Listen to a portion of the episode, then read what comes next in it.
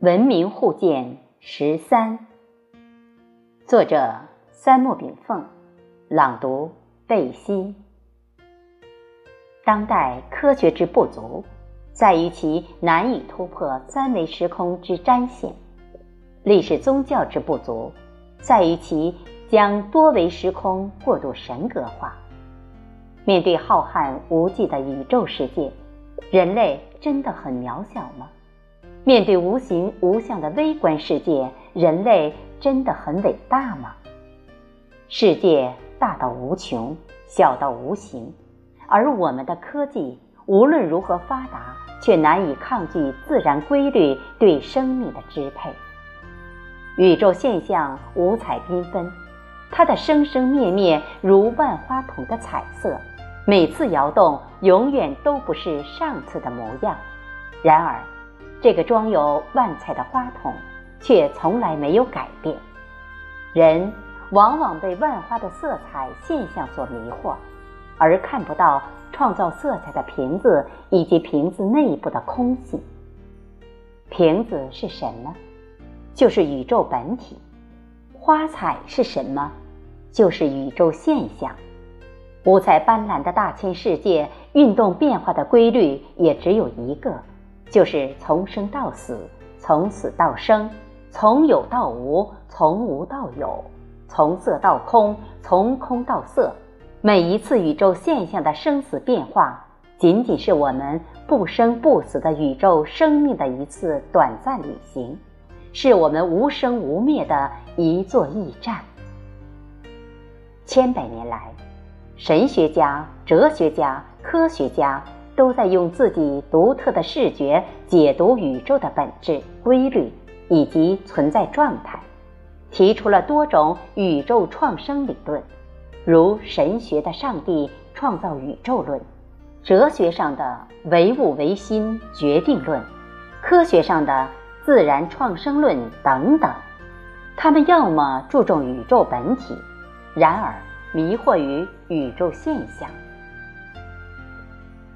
中国古人对宇宙的起源却有不同的解读，《易经》对天地万物的创造过程是这样描述的：“易有太极，以生两仪，两仪生四象。”中国古人将天地万物概纳为阴阳两个基本元素，故万事万物都是阴阳冲合而成。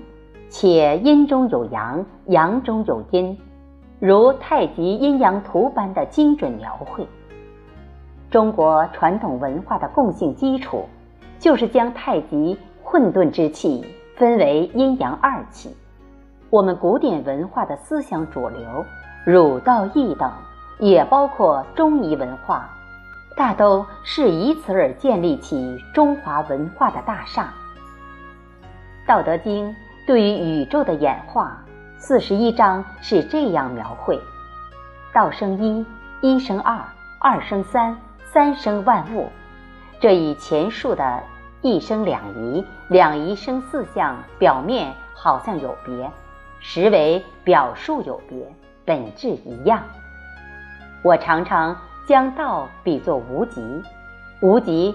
就是太极混沌未开之前的虚静空灵状态，也就是万花筒的无花状态。道生一，这个一就是阴阳未开的太极状态。太极就像一只未乳的鸡蛋，蛋黄与蛋清合二为一，难分难解。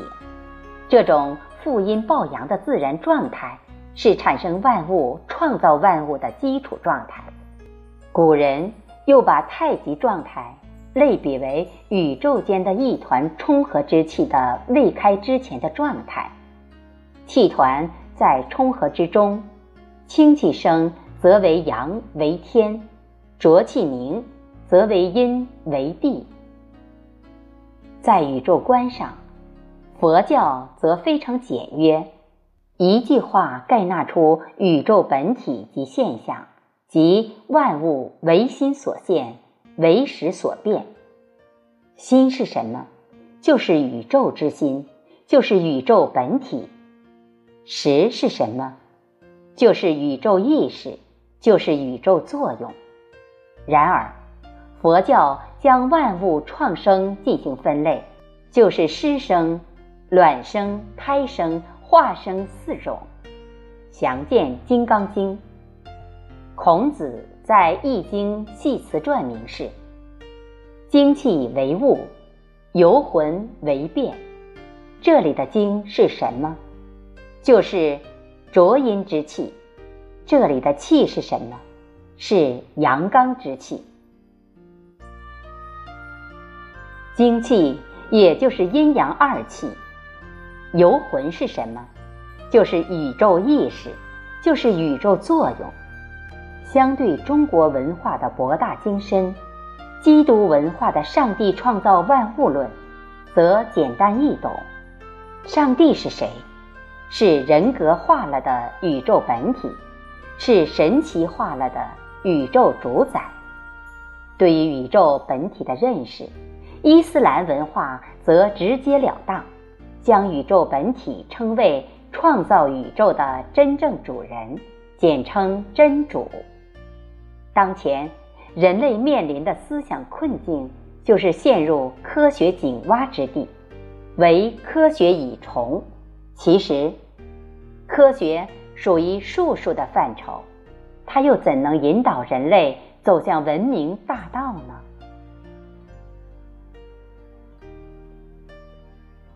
谢谢大家的收听，今天就与您分享到这里，下期我们再会，祝大家下安。